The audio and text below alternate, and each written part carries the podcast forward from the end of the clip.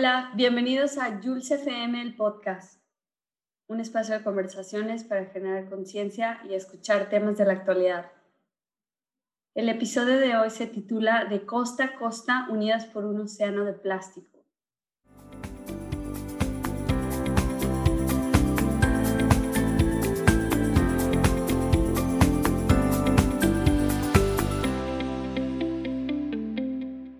Hoy tenemos como invitada a Viviana Pinto, mejor conocida como Vivi. Vivi es la encargada de operaciones de la Fundación Plastic Oceans Chile. Vivi es profesionista, es técnica en medio ambiente por el Instituto IDMA de Chile, con diplomado en medio ambiente y biodiversidad.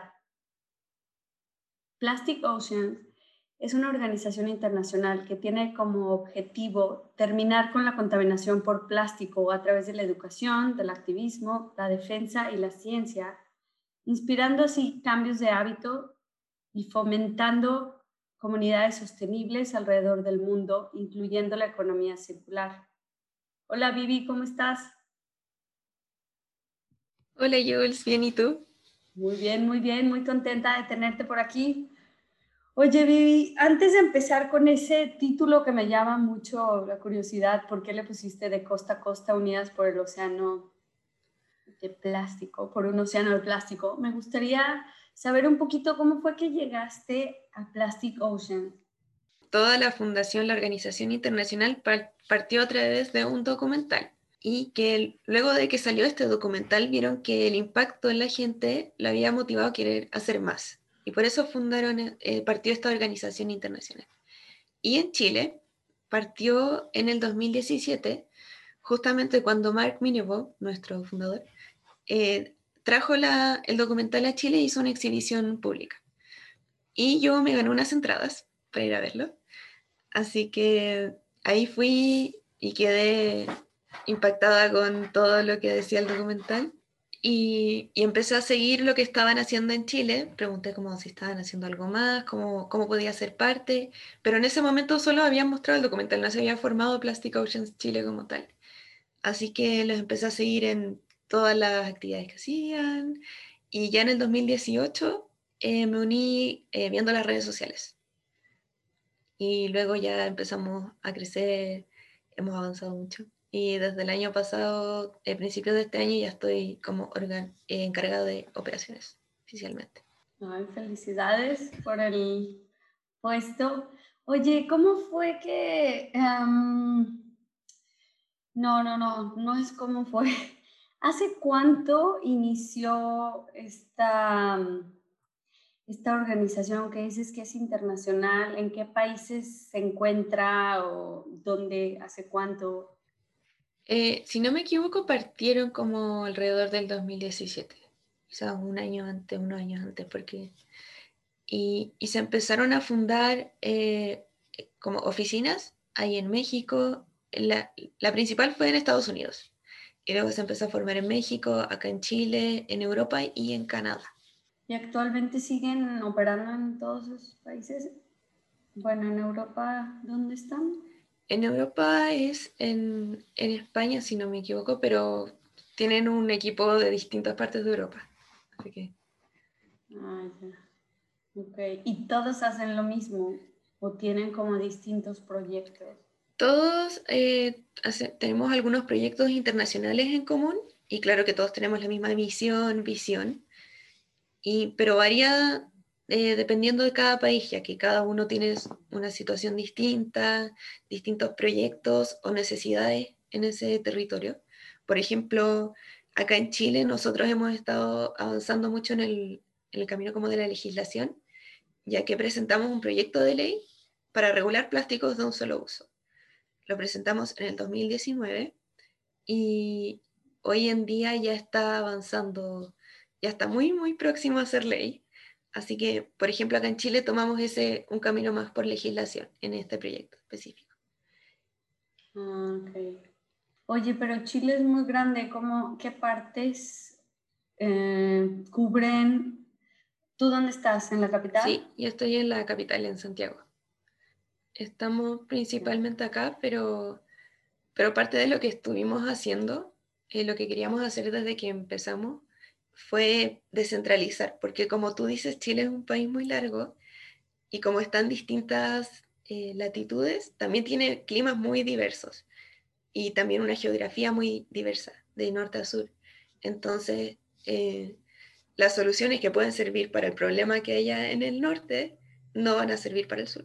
Entonces, por eso nosotros eh, viajábamos mucho, hacíamos mucho trabajo en terreno para poder conocer la situación del plástico en ese lugar y las necesidades y ver cómo pueden ir siendo las soluciones.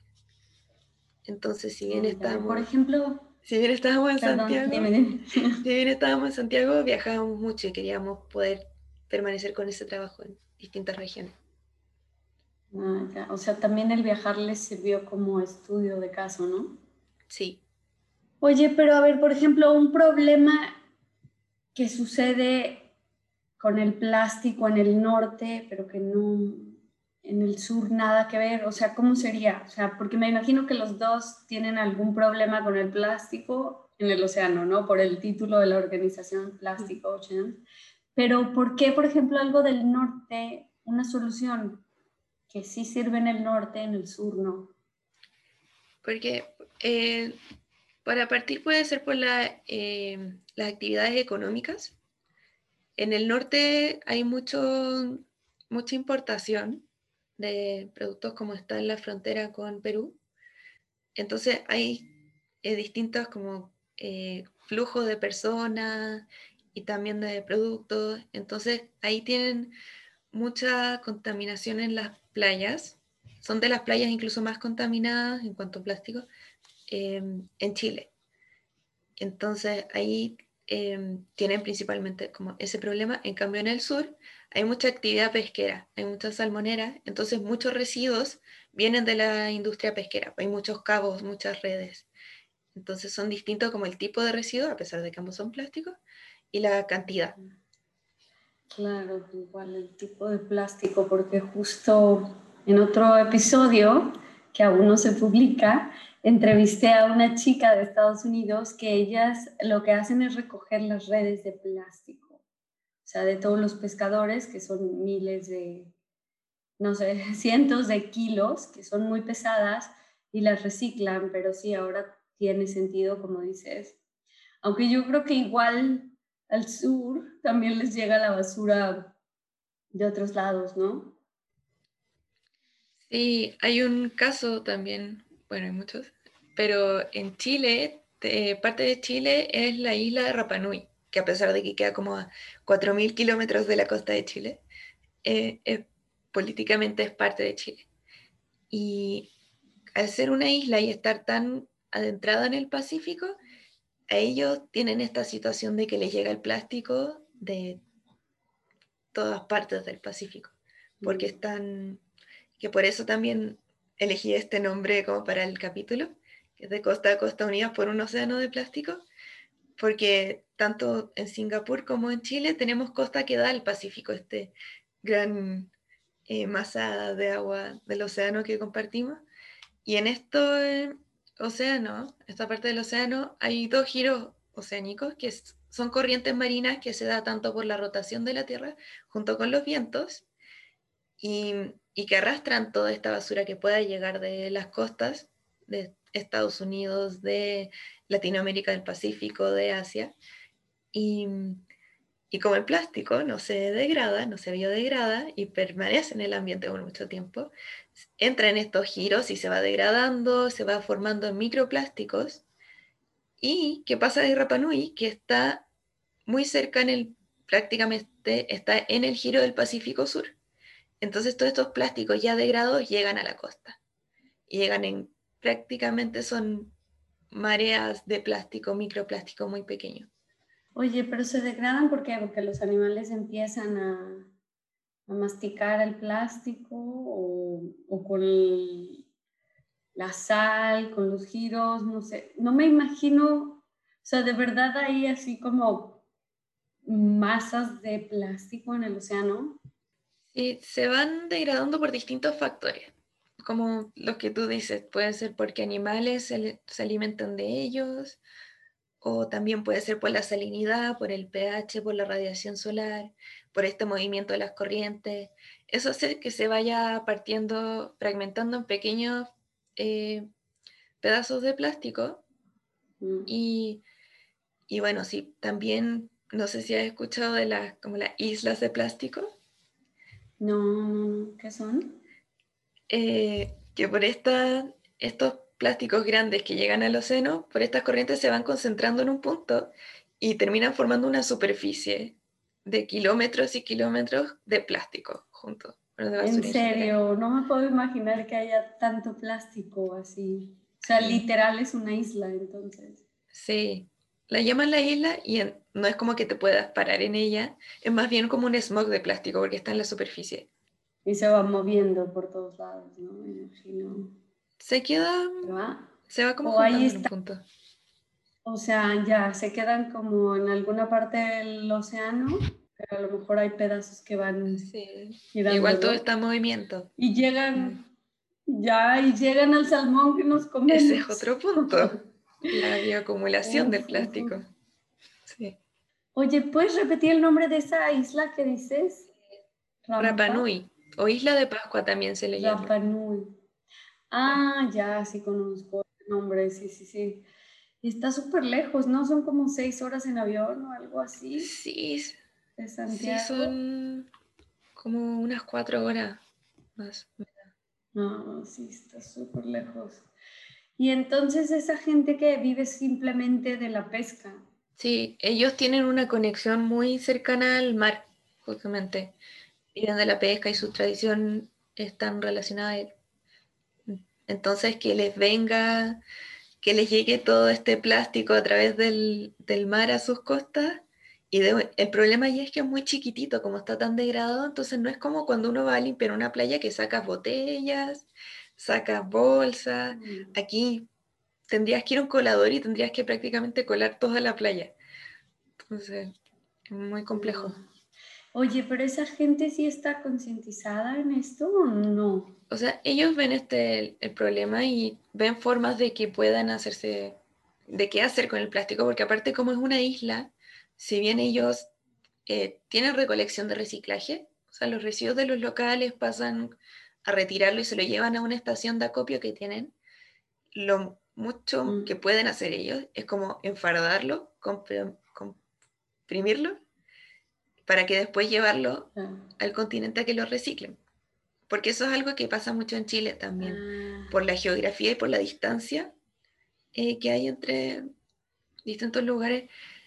ciudades. Sí, no, el reciclaje está muy centralizado. En Chile, o sea, como en Santiago, Ah, hay más plantas de reciclaje y en los otros lugares más que nada como que lo juntan y lo comprimen para poder mandarlo. mm, ya. O sea, ¿y esa gente qué cómo le hace? ¿Tienen que mandar barcos o cuando mandan todo Sí, esto? por, por avión también, barco y, y avión envían Ah. Entonces, ellos pueden ser muy ordenados y organizados para recolectar esto, pero igual está el problema del, del transporte y de enviarlo al final a la- al continente, que no lo pueden procesar allá ellos mismos, como en una cantidad. Ah, y además, ¿quién lo paga? Si ni siquiera es su basura y tienen que pagar además con transportar todo esto, que no creo que Sí, sea nada barato procesarlo. Oye, ¿y con esa isla qué, qué están haciendo ustedes? ¿Están también educando? O sea, ¿hay un proyecto así directo o qué es lo que hacen? Eh, bueno, nosotros como queríamos, eh, estuvimos haciendo todo este trabajo, este trabajo en terreno, conociendo distintas realidades, igual lo que nos estaba, no nos estaba calzando ahí es que no podíamos, no teníamos como a alguien para poder permanecer e- haciendo ese trabajo allá. Como que no podíamos viajar todos los años o tantas veces al año a esos lugares. Entonces empezamos en modo ya pandemia, que tuvimos que encerrarnos y empezar a trabajar más como internamente, empezamos a desarrollar un programa que se llamaba Comunidades Azules y que consistía en poder hacer alianzas con organizaciones locales para a través de ellos poder ir trabajando juntos, tanto apoyando como el trabajo que ellos ya están haciendo, potenciándolo, pero así también teníamos a alguien que conoce la realidad local y que está ahí día a día para poder ir Ah, continuando con, con este trabajo. Y este proyecto eh, finalmente escaló, así evolucionó a escala internacional y se formó el, el, programa Blue Communities, que es uno de los programas que tenemos en común en Plastic Oceans Internacional. Y que básicamente es esto de ir haciendo alianzas con organizaciones locales para potenciar su trabajo, hacer eh, proyectos en conjunto y formamos esta red de comunidades azules o Blue Communities, eh, una red ya internacional que también sirve para que em, compartir conocimientos, experiencias entre ellas.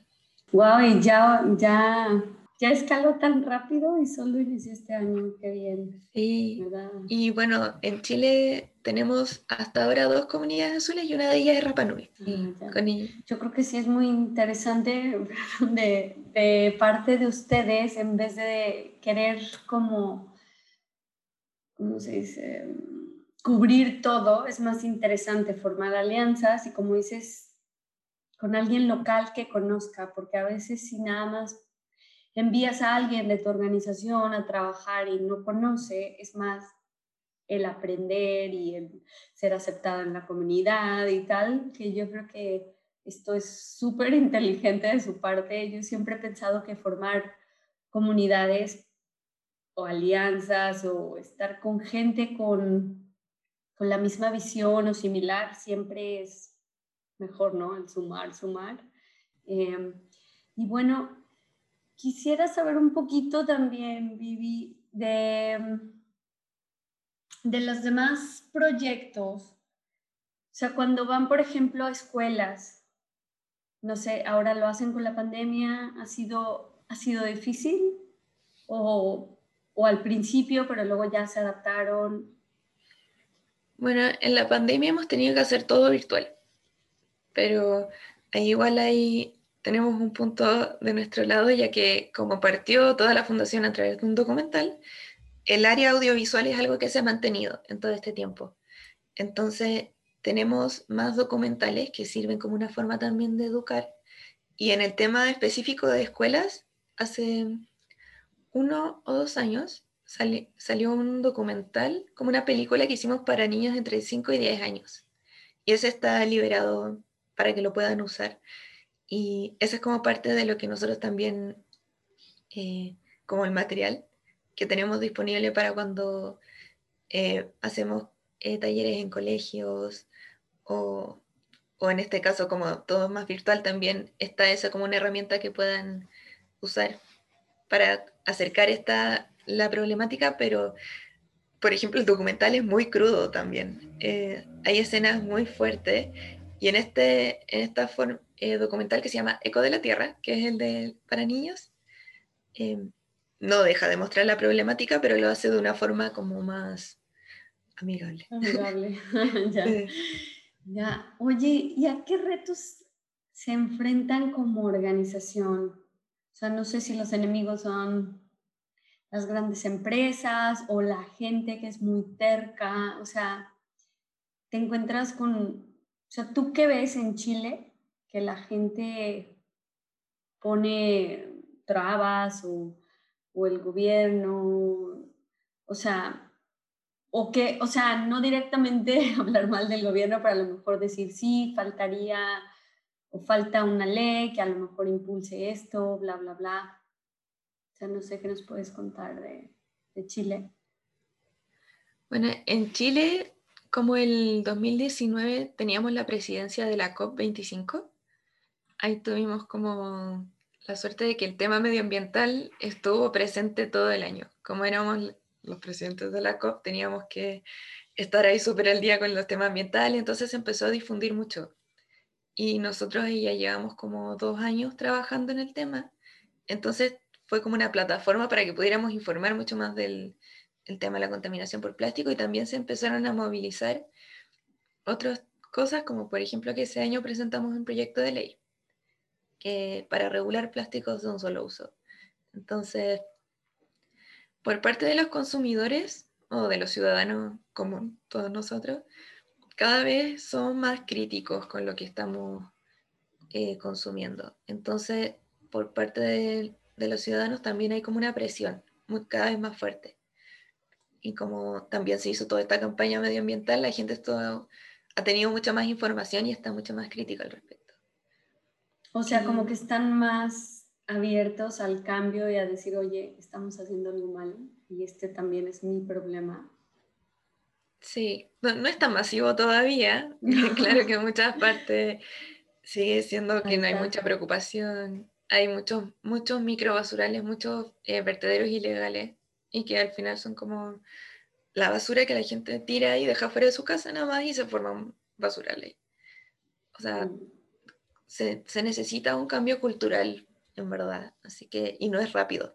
Así que se está avanzando hacia allá, lento pero seguro, y se está viendo que distintas partes igual, actores de la sociedad se están involucrando. Como te digo, del gobierno desde este punto de la ley, que se está, espero que próxima a a que ya sea una ley oficial. También se están haciendo distintas estrategias nacionales que en el fondo vienen complementando estos proyectos de ley y esta legislación que ya hay. Eh, como por ejemplo se está viendo ahora una estrategia de basura marina y microplásticos, se está hablando. Una, otra estrategia hacia la economía circular, eh, temas de residuos eh, orgánicos también. Entonces, por parte del gobierno igual ha habido una buena disposición en el tema de plásticos de, poder ir regulando. Mm. Y, y, de las empresas también es algo que se ve internacionalmente. Si no te estás adaptando, te estás quedando atrás con todos estos temas ambientales. Mm. Tanto sus proveedores o sus clientes les exigen las cosas. Oye, ¿qué es lo que busca esta ley del plástico de un solo uso? ¿Prohibirla o multar a la gente que está vendiendo artículos o qué va? Está enfocada en los, en los establecimientos de consumo de alimentos, todo lo que sean como restaurantes, bar, casinos, está enfocado en ellos, porque en Chile también está la ley de responsabilidad extendida del productor, que se apunta a los productores, pues, a quienes ponen plástico en el comercio, en el mercado. Entonces, esta ley de regulación de plásticos de un solo uso viene a complementar esta otra ley de responsabilidad extendida del productor, em, apuntando a estos lugares donde se entregan muchos plásticos de un solo uso, como todos los tenedores, las cucharas, estos envases para llevar, o las bombillas. Entonces, ¿qué es lo que hace? ¿Qué es, la bombilla? Ay, sí, de veras, que las bombillas son los popotes, los... Ah, ya, pajitas en España. Pajitas. tenemos audiencia de. Cierto. Bueno, bueno, ese tubo con el que se bebe el mm, sí. refresco café. Sí, cierto, de veras. Ese es el tema siempre. Está bien, sí, es que esto de hablar español distinto es más difícil que hablar inglés. Sí. Sí. Ya, ya, ya. Y bueno, eso lo que hace es que regula los plásticos que, o sea, que no te entreguen desechables plásticos de un solo uso. Entonces, si tú vas a consumir dentro de un local, te tienen que dar todo reutilizable, todo un vaso de vidrio, eh, tenedor, cuchara, cuchillo de metal, un plato. Pero si tú vas a consumir fuera, te tienen que dar, te pueden dar desechables, pero distintos al plástico o sea, de materiales que sean como, por ejemplo, que te aseguren que se vayan a biodegradar, como, un, eh, de cartón o de otros materiales, mm. o pueden ser plásticos pero certificados. ¿Y cuáles son esos? Eso ¿Cuáles son esos? Bueno, después de que, se, de que empiece a regir la ley, hay un plazo de unos 18 meses para que salga este reglamento que va a especificar otras cosas del que hay en la ley también, y dentro de ellas cuáles va a ser la certificación y como los requerimientos para que estos plásticos sean de estos, reconocidos como estos plásticos certificados y que se puedan dar. Y que básicamente... Que, eso, eh, ¿Hay alguna institución o...?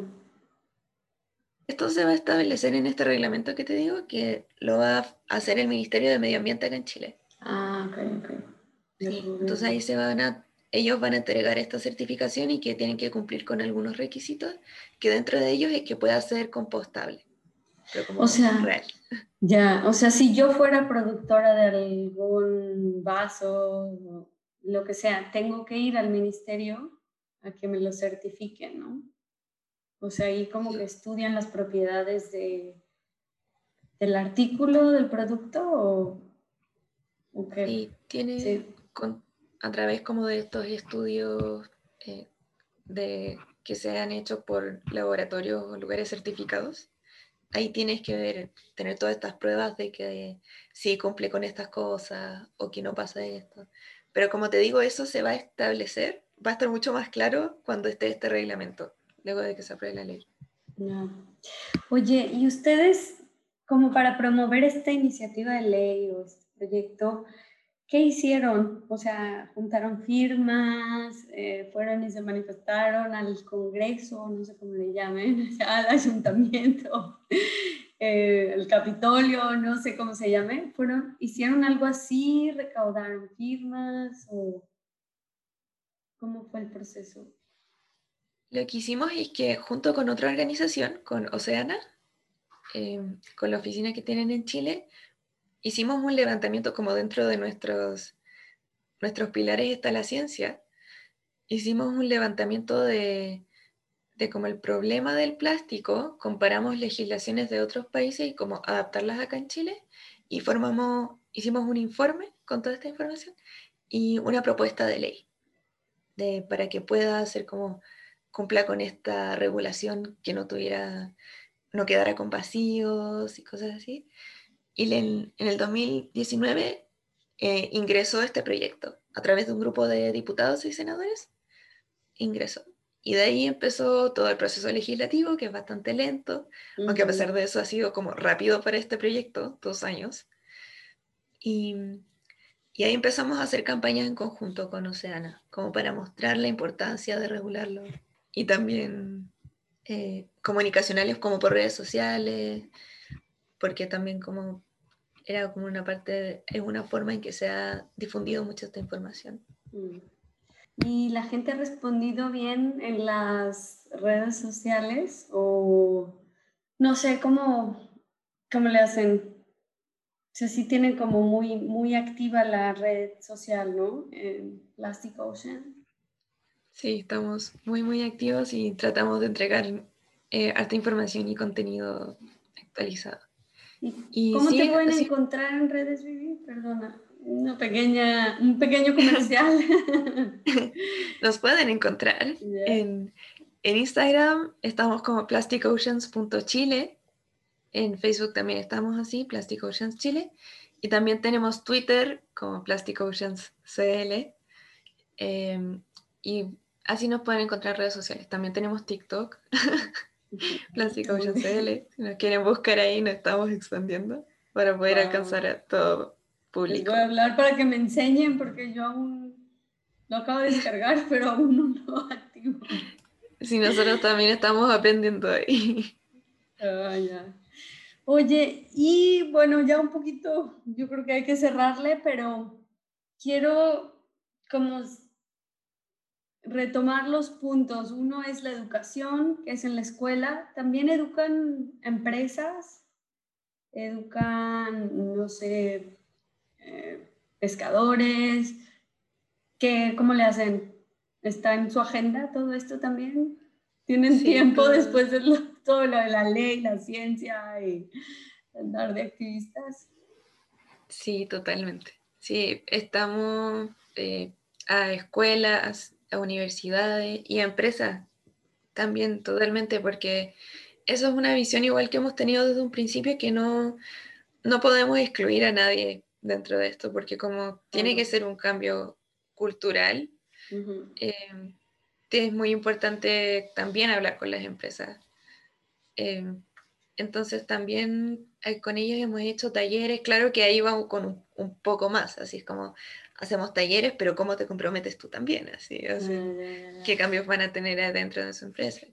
¿Pero ustedes buscan a las empresas o es más como que la empresa, digo, eso sería ideal, ¿no? Que la empresa diga, oye, quiero cambiar, quiero hacer un bien por el planeta, por mí, por la humanidad. Este, Sí, ¿Cómo han llegado, sí, Sí, wow. Han llegado así también, interesados en como, como porque igual nosotros, eh, aparte de como enfocado en alguna escuela o en una empresa, también hemos participado en distintos paneles, encuentros, entonces por ahí también conocemos, nos conocen a nosotros y conocemos a otras, mm. a otras que están interesados en cómo avanzar en estos temas. Antes estaban cuando ya era presencial estaba todo este espacio de networking entre medio, cuando estaba una pausa para tomar un café, ahí se podía como conocer más a la gente. Ahora todo por mail, pero sigue estando estas eh, conversaciones.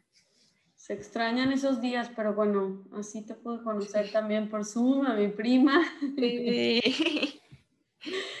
ya, ya, qué interesante para que quien nos escucha, desde donde estén, yo creo que ustedes ahora pueden hacer toda esta capacitación, educación y enseñar, compartir muchas cosas a la gente por todos lados habla hispana, que te contacte.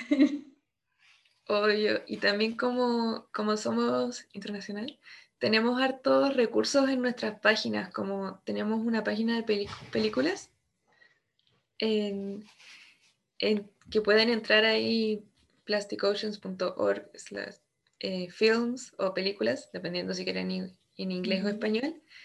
Y ahí hay muchos eh, pequeños eh, documentales, entre como de 3 a 20 minutos ahí incluso, que ahí hay mucha información, muchas otras visiones del problema. y también tenemos un blog que está súper actualizado con muchos temas también, así que si quieren empezar a, a informarse más del tema, en nuestro sitio web hay mucho material y obvio que también nos pueden contactar ya sea a Plastic Oceans Chile, México, Estados Unidos y ahí les podemos dar más información de lo que. Ya, ya, ya. Entonces todos esos documentales podemos tener acceso, o sea, no tenemos que ir a, ningún otro canal, en su página se pueden ver. Sí, en, nuestra página tienen acceso a la mayoría de ellos, están en, en YouTube entonces ahí te los redirigen, los pueden ver ahí y compartir ah, muchas veces. Y de los que son, hay algunos sí que son más eh, modo largometrajes, que hay uno que se viene también pronto, así que ahí estén atentos, que es sobre ah. Rapa Nui. Y en específico este de eh, Eco de la Tierra, que es para niños y niñas, ese también está disponible para que lo puedan usar y ese tiene una página con recursos también para que profesores lo puedan usar o también los mismos padres en familia. Ah, qué bien. Para que los vean todos los que nos escuchen, yo tengo que verlos, aún no he visto ninguno, pero suena muy interesante y sobre todo eh, aprender ¿no? todo lo que, lo que están haciendo, el impacto que el plástico tiene en el océano, en nosotros, en los ecosistemas en general. y bueno, ya para concluir, Vivi, me gustaría preguntarte, ¿qué nos recomiendas qué consejos tienes para la gente, igual que no estamos, bueno, yo sí vivo cerca de aquí del mar, muy cerca, pero la gente que está más en, la, en un país donde no hay acceso al mar, ¿cómo podemos relacionarnos con este tema? evitar menos plástico, ¿qué es lo que nos recomiendas?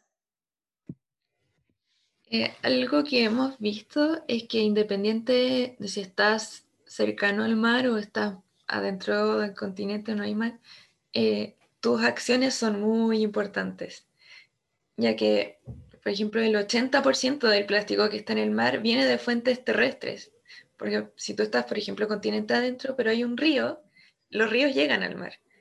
Entonces, las acciones que uno tome, independiente de dónde estés, son súper importantes. Entonces, definitivamente, primero, antes que nada, informarse del problema para poder encontrarle el sentido a todo esto y saber, entender cómo tus acciones sí pueden impactar. Y también ahí empezar a, reducir tu consumo de plástico a través de distintas acciones como preferir productos que sean reutilizables o que no vengan en plástico, o, o usar eh, tú siempre estar como con tu botella reutilizable, cambiar el film plástico por otras opciones que hayan y ir poniendo atención a todos estos acciones propias que tú puedes ir tomando.